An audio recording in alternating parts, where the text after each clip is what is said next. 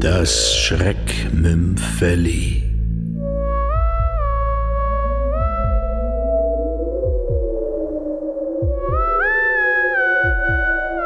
Whisky für die Dame. Von Michael A. Pretorius.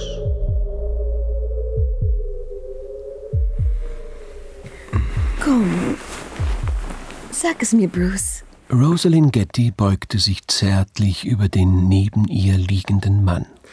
Was gibt es denn da zu sagen, Honey? Ist doch alles klar zwischen dir und mir. Oder nicht?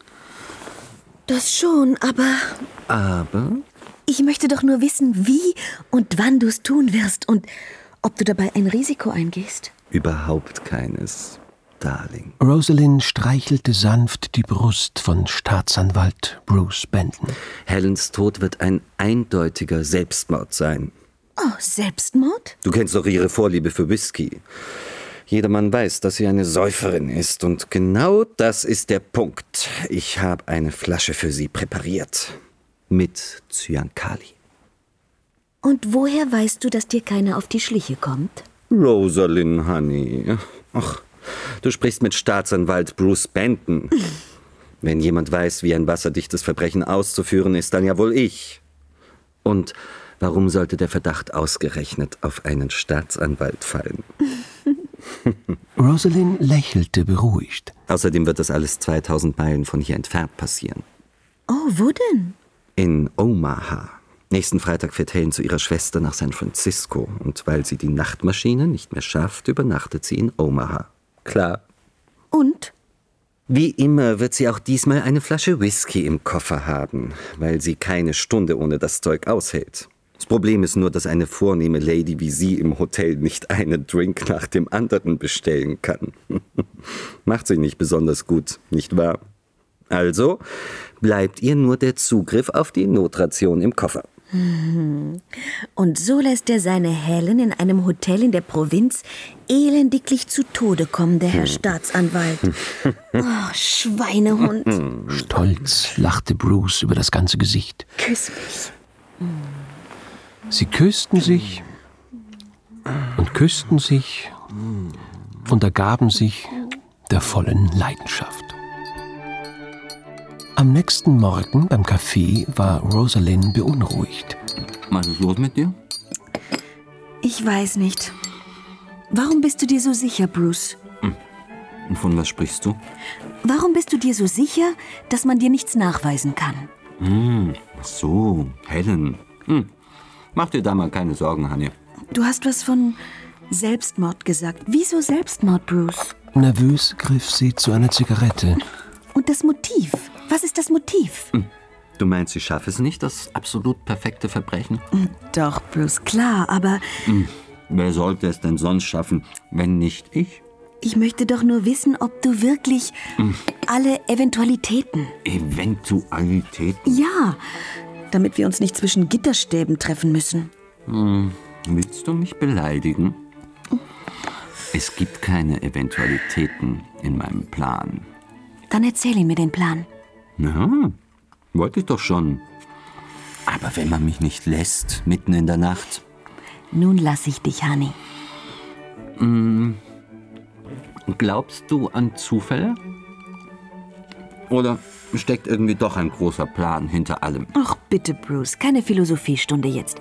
Einfach nur erzählen, ja? Ja. Platon zum Beispiel. Erzählen. Naja, ist ja auch egal. Hauptsache, es gibt sie, die Zufälle. Zum Beispiel, dass da ein junger Mann, gescheiterter Musiker und Kleinbetrüger, in Untersuchungshaft sitzt und unermüdlich stürmische Briefe und Gedichte an eine verheiratete Geliebte schreibt. Hm. Und, dass die vornehme Dame aus besserem Haus, rate mal, wie sie heißt, Na, sag schon. Helen. Deine Helen?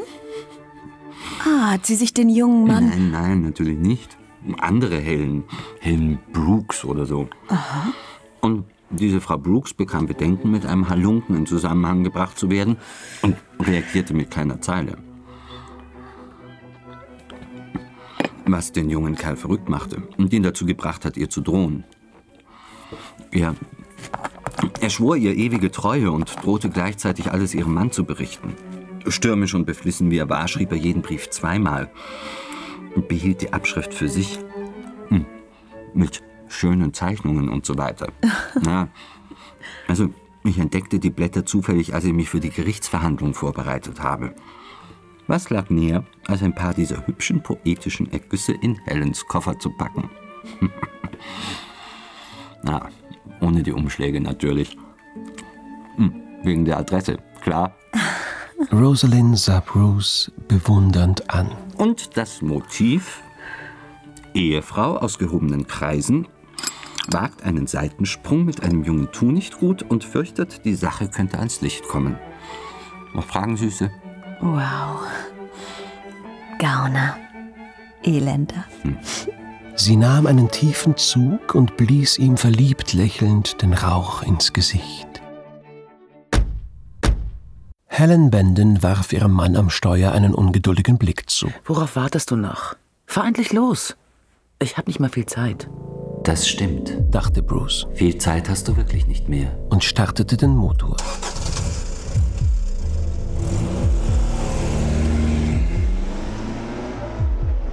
Er betrachtete sie von der Seite und fand sie unschön, wie immer, aber Helens einziger Vorzug hatte ja seit Jahren nur noch in ihrem Vermögen bestanden, jenem Vermögen, auf das Bruce nun ungeduldig spekulierte.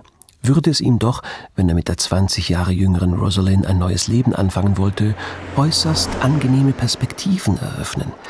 Seine Gedanken schweiften ab, umkreisten doch lebte und künftige Stunden mit der schönen Rosalind, und so warf er nur einen kurzen Blick auf den entgegenkommenden Lastwagen, der plötzlich in Schlingern geriet und über den Mittelstreifen rutschte.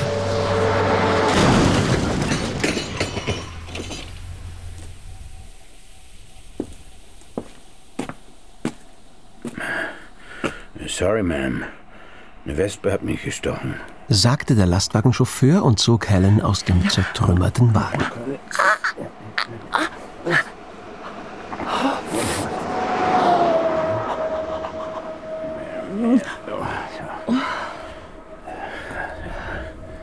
Ist Ihnen etwas passiert?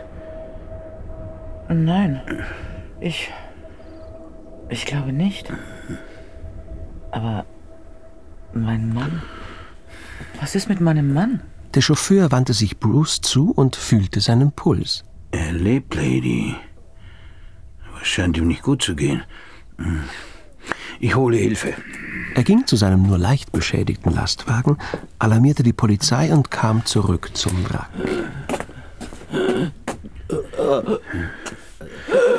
Er japst nach Luft. Ich glaube, er braucht was zu trinken, Ma'am. In meinem Koffer. sagte die am Boden sitzende und vor sich hin starrende Helen. In meinem Koffer finden Sie eine Flasche Whisky. Okay. Der Chauffeur öffnete den Koffer, nahm die Flasche heraus,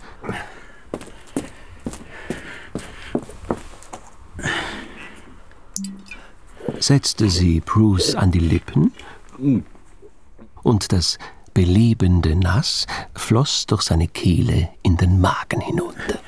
Ah ja. Immerhin trinkt er. Ist doch ein gutes Zeichen. sagte der hilfsbereite, unglücklich von einer Wespe gestochene Chauffeur. Es wird ihm gut tun. Fürs Erste. Und mir auch. und genehmigte sich seinerseits einen Schluck. Sie hörten das Schreckmümpfeli. Whisky für die Dame. Von